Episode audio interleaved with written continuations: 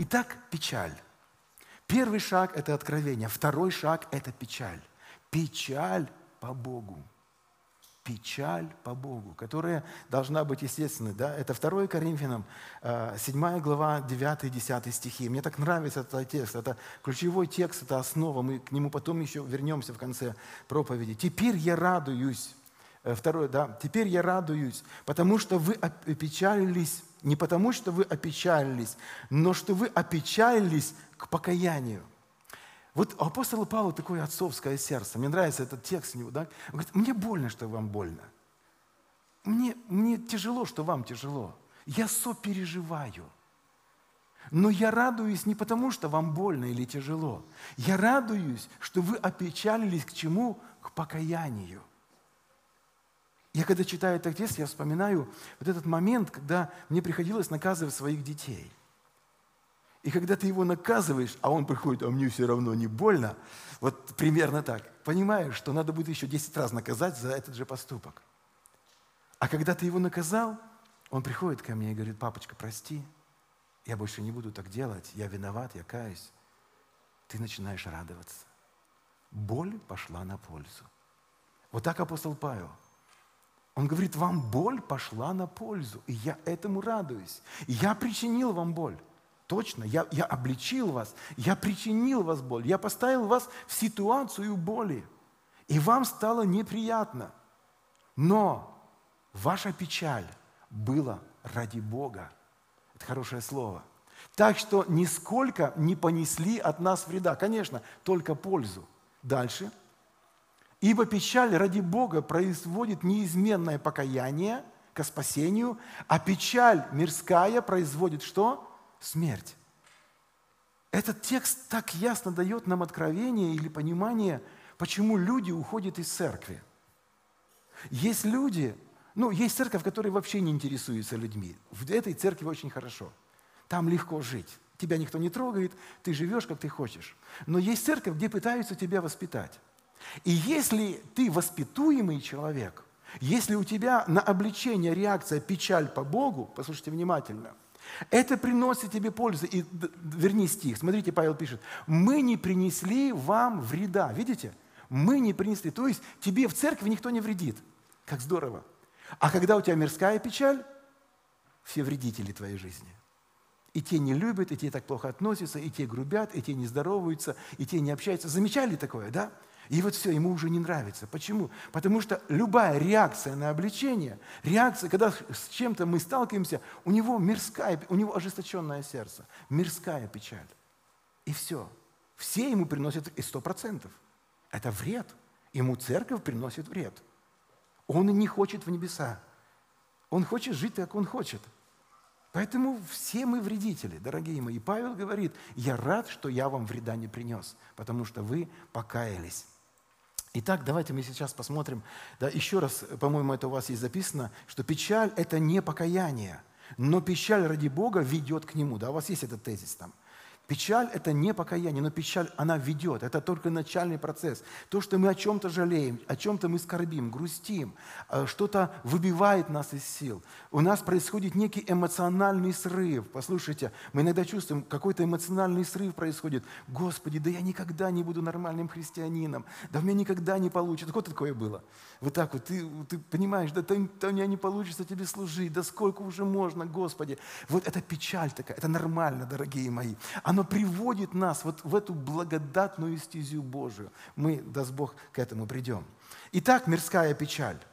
Первое. Больше волнуют последствия, чем корень греха.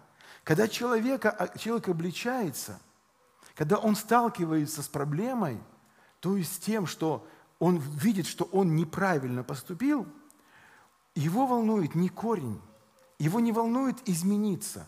Ему важно изменить обстоятельства вокруг. И это у нас история Исава. Это классическая история, мы ее прочитаем.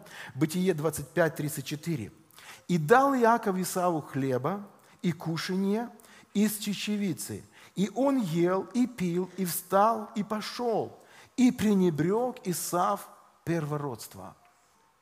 Смотрите, э, значит, Что такое первородство? Иаков благословляет, не, благословляет, вернее, Рувим не получил это благословение, но он объяснил Иаков, что такое первородство.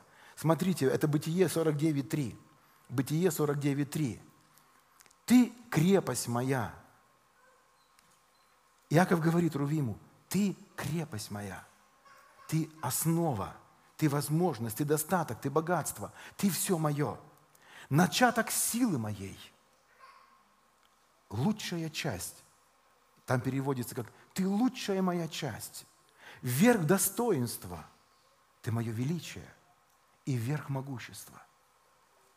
То есть здесь Исав пренебрег не просто теми благословениями, которые ему по праву бы принадлежали в, в первородстве. Он пренебрег родившим его. Он отвергнул свою часть в родившем – Дорогие, вот это было страшно. Здесь не вопрос стоит того, что ты получишь. Земли получишь, скот получишь, богатство получишь. Главное, что ты отрекся от того, кто тебя родил. Потому что у него на тебя были планы.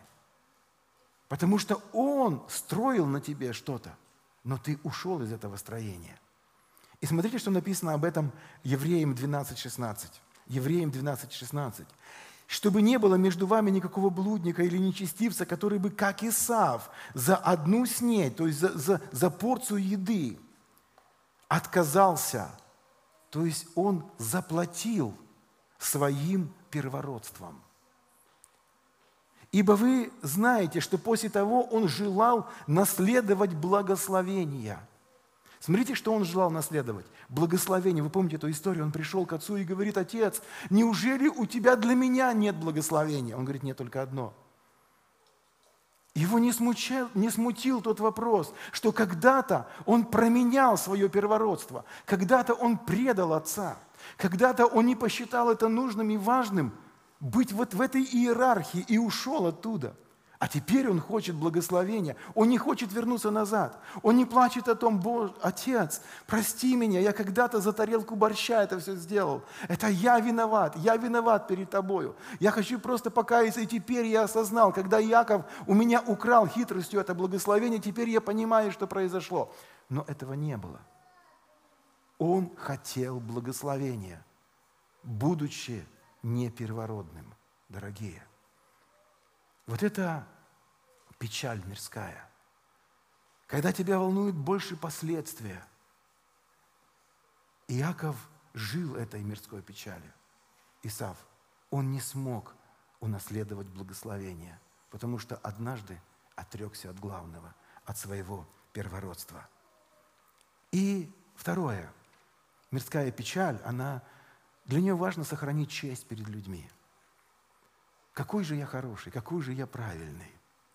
У Саула это было ярко выражено. Вы помните ту историю, когда Саул стал царем, и вот этот путь, который он прошел от обоза до значит, уже воцарения его, проходит время, у него было несколько битв, и Господь через Самуила говорит ему, иди порази Амалика. Соверши это, потому что Бог тебя поставил царем, иди, потому что когда-то Амалик мешал Израилю, теперь надо поставить его на место, вот, чтобы справедливость восторжествовала, Бог тебя посылает туда. Но предай заклятию все. И когда проходит время, он пошел, сразился, Бог был с ним, благословил его. Он возвращается оттуда, а Бог уже открыл Самуилу. Не исполнил Саул слово. Дорогие, и Саул понял, что он влип. Он понял, что он плохо поступил. Давайте мы прочитаем этот текст. Это у нас будет Первое царство, 15 глава. И я сейчас скажу, где мы. 30 стих, давайте скажем так. А, 24 стих. 24, потом 30. «И сказал Саму, Саул Самуилу, согрешил я, ибо приступил повеление Господа». Ну, сто процентов, это факт. Приступил повеление Господа. И слово Твое. Но я боялся народа и послушал голоса их. У него была сильная зависть народом. У него не был Бог первый, для него было очень важно мнение. И 30 стих. «И сказал Саул, я согрешил». То есть он еще раз признается, я согрешил, да, это точно, у меня есть печаль, но почти меня ныне перед старейшинами и народа моего, и перед Израилем. И воротись со мною, я поклонюсь Господу Богу. Чему? Скажите громче. Твоему. Да, я согрешил, но, пожалуйста, замажь меня. Подмажь немножко. Выведи меня к народу, как будто ничего не произошло. Почти меня перед народом. Разбегутся же. Один останусь. Я сделал плохо. Я вот здесь каюсь, но ты сделай по-другому. Я хочу, чтобы, чтобы все было замазано. Дорогие, это печаль мирская. Давайте еще раз вот этот текст, 2 Коринфянам 7, 9, да, что печаль по Богу ведет нас к покаянию. И Иеремия, 31 глава, 19 стих, говорится так, Иеремия 31, 19.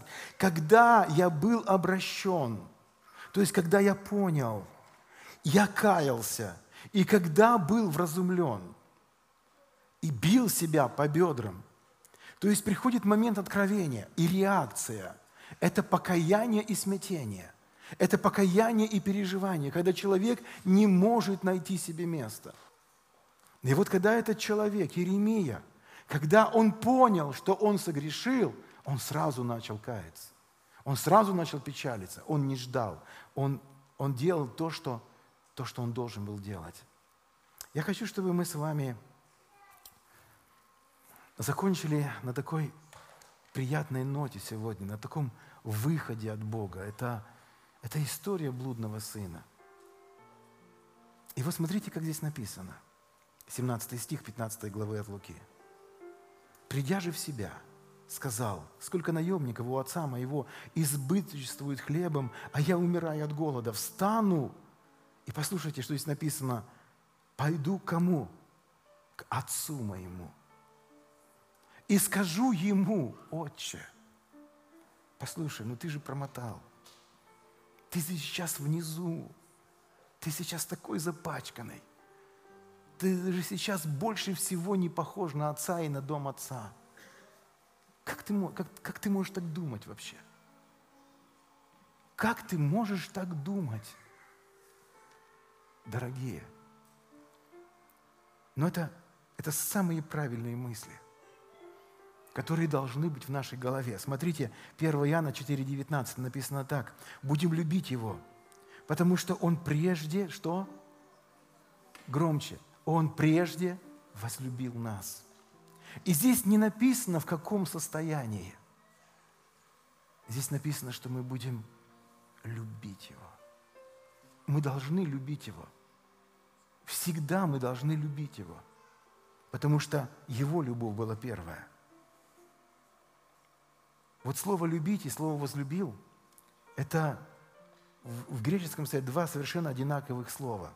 Это заботиться – желать добра, испытывать привязанность. Мне нравится этот корень слова. Испытывать привязанность. Он испытал к нам привязанность, когда мы были грешниками. И теперь, когда у тебя плохо в жизни, когда у тебя что-то не получается, ты должен испытывать привязанность к Нему. Ты должен стремиться к Нему. Потому что сам проблему греха ты не решишь. Мы никогда не сможем иметь покаянное сердце, пока мы не будем уповать на Божью благодать.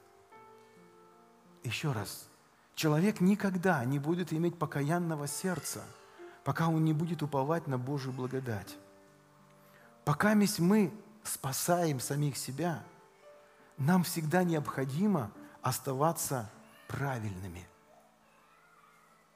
Еще раз.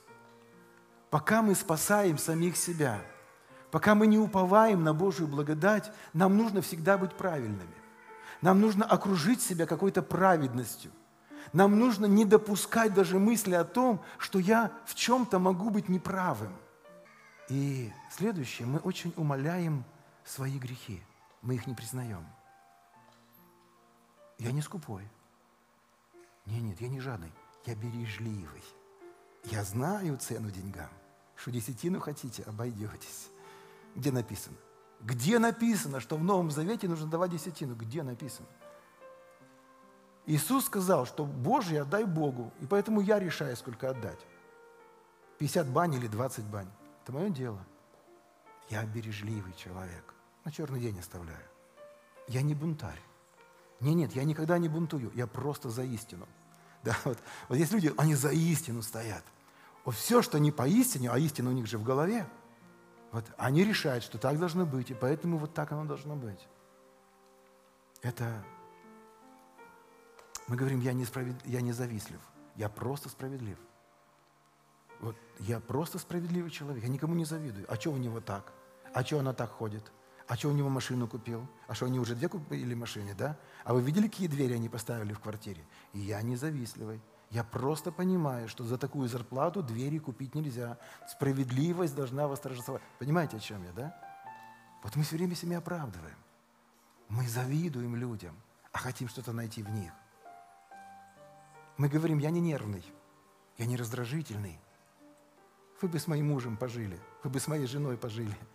Вы не знаете, какие у меня дети, вы не знаете, какие у меня обстоятельства. Я работаю 24 часа в сутки. Как не быть раздражительным? И мы себя оправдываем, дорогие. Мы себя оправдываем и оправдываем. Мы находим все время извинения своим грехам. Вместо того, чтобы сказать, пойду к Отцу. Вы слышите меня? Пойду к Отцу. У меня проблема, иду к Отцу. Вы видите, что со мной тяжело, я иду к Отцу. Я иду по ту благодать. Смотрите, как написано в Писании. Луки 10, 20. «Однако ж тому не радуйтесь, что духи вам повинуются, но радуйтесь тому, что имена ваши написаны на небесах». Дорогие, пока мы не будем уверены в своем спасении – Пока ты точно не определишься, что ты записан на небе, тебя будет здесь все раздражать. Ты будешь держаться за свою праведность, ты будешь держаться за свои грехи, ты будешь держаться и убеждать себя, что ты тысячу процентов прав, ты права. Но когда ты поверишь в Божию благодать, что Он любит тебя таким, каким ты есть, такой, какой ты есть. И пойми меня еще одно. Там, в книге жизни там нет помарок. Если Он тебя вписал, и, конечно, если ты, как Исав, не отрекся, не продал это за одну снедь, то Бог ждет всегда тебя, как Отец. Понимаешь? Расслабься. Можно так? Расслабься. Признай, что тебе нужно возрождение. Признай, что начатое дело в тебе Бог доведет до конца. Не стыдись каяться. Не стыдись признаваться себе, что что-то у меня не так с моим характером, с моей жизнью, что-то не так. Не стыдись этой печали по Богу, потому что она производит покаяние. Смотрите, 19 стих, 15 э, Луки и уже недостоин называться сыном твоим. Прими меня в число наемников твоих. Смотрите, это печаль по Богу. Он не говорит, а ну-ка дай мне мое положение. Дай мне благословение. Помните Исав? Дай мне мое благословение. Дай мне то, что мне принадлежит. Отец, неужели не дашь мне? Саул говорит, почти меня, почти меня. Я согрешил, но ты почти меня. А этот говорит, нет, мне только бы у отца быть. Господи, мне не нужно ни чести, ни славы, ни положения, ни денег, ничего мне не нужно. Позволь мне быть у Тебя. Позволь мне видеть, как Ты выходишь утром на кольцо. Я буду наблюдать из сарая, там, где живут слуги. Но, пожалуйста, позволь мне быть рядом с Тобой. Я согрешил. И я ни на что не претендую. Меня ничего не интересует. Меня интересует только Ты, потому что я против Тебя согрешил. Я знаю, что деньги, которые я у Тебя украл, забрал, они ничего не стоят. Деньги можно заработать. Но рану, которую я тебе причинил, она останется навсегда. Я виноват перед тобой. И он говорит, отец, пожалуйста, я хочу быть рядом с тобой. И встал и пошел к отцу своему. И когда он еще был далеко, увидел его отец и жалился, и побежал, пал ему на шею и целовал его. Сын же сказал ему, отче, я согрешил против тебя и пред тобою. И вот здесь слово – уже недостоин. В греческом оригинале стоит слово я не соответствую, Отец. Вы слышите? Он говорит, я не соответствую. Когда-то я соответствовал, вчера я соответствовал. Вчера у меня была хорошая духовная жизнь, я молился, я все. А сегодня я не соответствую. Вот покаяние. Отец, я хочу быть с тобой, но я не соответствую. Я не похож на Иисуса. Он был кроткий, послушный, терпеливый, а я не похож. Я опять сорвался. Я опять кричал на своих детей. Господи, я опять думал плохо про своих братьев. Я не соответствую. И смотрите, что делает отец. Это, это триумф. Он говорит, принесите сюда лучшую одежду. Принесите сюда лучшую одежду. Дайте перстень, обуйте ему обувь. Восстановите его. Дорогие мои, вот что происходит. Когда мы в печали, в покаянии, когда мы приходим и говорим, Господи, мне ничего не нужно, мне нужен только Ты. Я хочу соответствовать, понимаешь, Господь? Я опять хочу быть во Христе. А я не соответствую. Мы с тобой разные, Господи. Ты святой, я падший и низкий. А Бог говорит, тут же оденьте его. Я знаю, что те из вас, которые ходят этим путем, вы знаете, что это значит. Когда ты приходишь в твою тайную комнату, или когда ты выходишь из исповедальной комнаты, я не знаю, в каких это случаях появлялось у вас в жизни. И ты смиряешься перед Отцом. И ты говоришь, Господи, я не соответствую. А Бог тут же одевает на тебя вот эту новую одежду – лучшую одежду. И снова перстень у тебя на руке, и снова у тебя, снова у тебя власть. И снова у тебя обувь, ты можешь дальше идти. Беспрепятственно. Дорогие, да благословит Господь. Притча 28, 14. Блажен человек, который всегда пребывает в благоговении. Блажен человек, который всегда пребывает в благоговении. У нас есть благодать. Для того, чтобы мы могли правильно реагировать на то, что хочет сказать нам Бог, мы должны верить в Божью благодать. Давайте прекратим быть спасителями для себя – Давайте прекратим строить из себя великих праведников, самодостаточных. Давайте скажем, Господи, все, что у меня есть, у меня есть Твоя благодать. У меня есть Твоя благодать. И вот на эту благодать мы будем уповать. И когда это откровение будет в тебе, тебе легко каяться. Тебе легко возрождаться – тебе легко печалиться. Да поможет нам Бог.